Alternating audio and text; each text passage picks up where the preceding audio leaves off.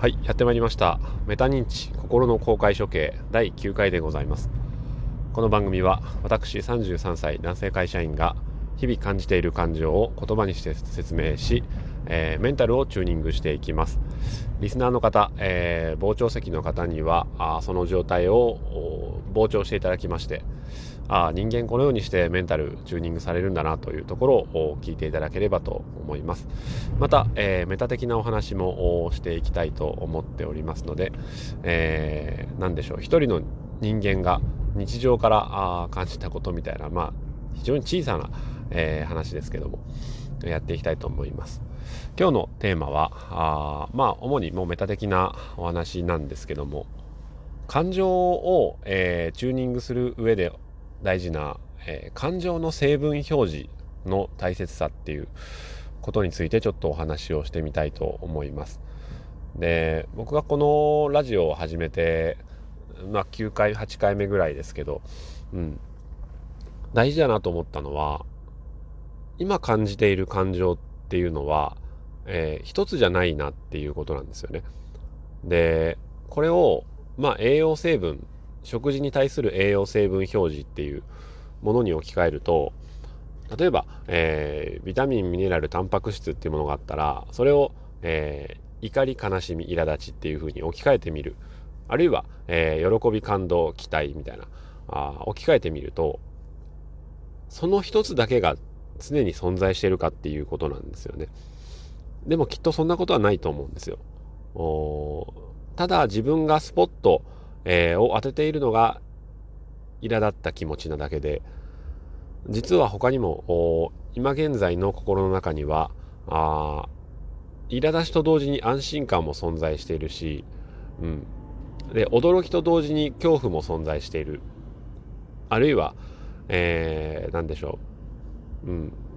例えばあの、まあ、コロナの件で言うと、えー、落ち着かない不安だっていうそわそわした気持ちと同時にそれでもまだ自分の身には降りかかっていないという、えー、まあそういった面での安心であるとか、えー、若干の恐怖とかっていろんなあ感情があると思うんですね。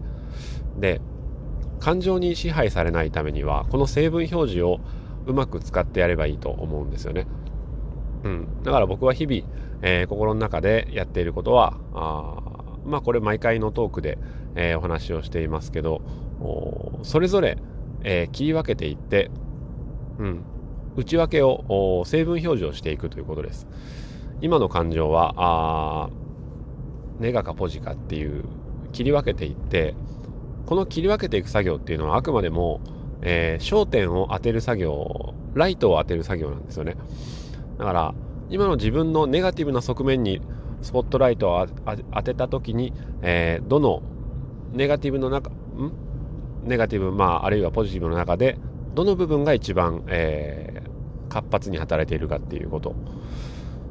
うん、で、まあ、反対側の感情に、えー、スポットライトを当てたらどの部分が一番あ目立つのかっていう、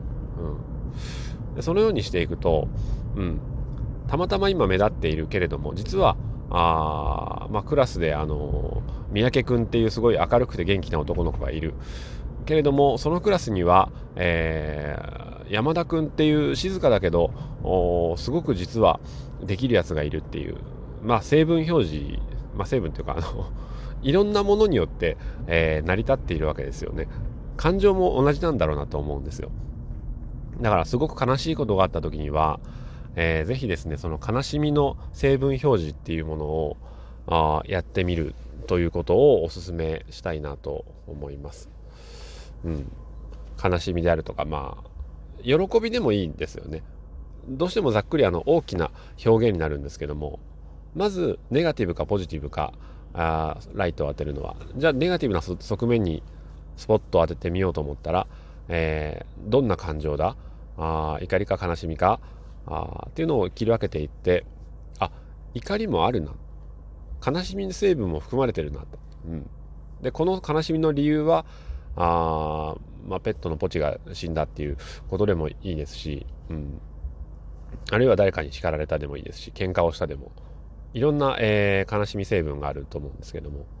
うん、その成分を細かく、えー、把握していくだけでいいのではないかと。うん。感情をどうにかするのではなく、えー、悲しみまあ感情の成分表示を行うことによって、えー、自分の中身を明らかにしていくと。そのことによって、えー、雲が晴れていく。わからないものがなくなっていく。そこで、えー、入り混じった感情の中に安心感というものが生まれてくると、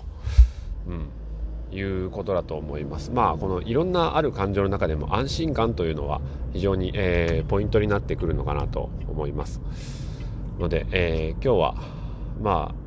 あ朝第2回のお届けとして、えー、感情の成分表示をしてみることの大切さという話をしてみました。ぜひ、えー、試してみていただければと思います。うん。成分表示に切り分けるだけでも落ち着いてくると思います。それでは、えー、最後まで聞いていただいてありがとうございました。さよなら。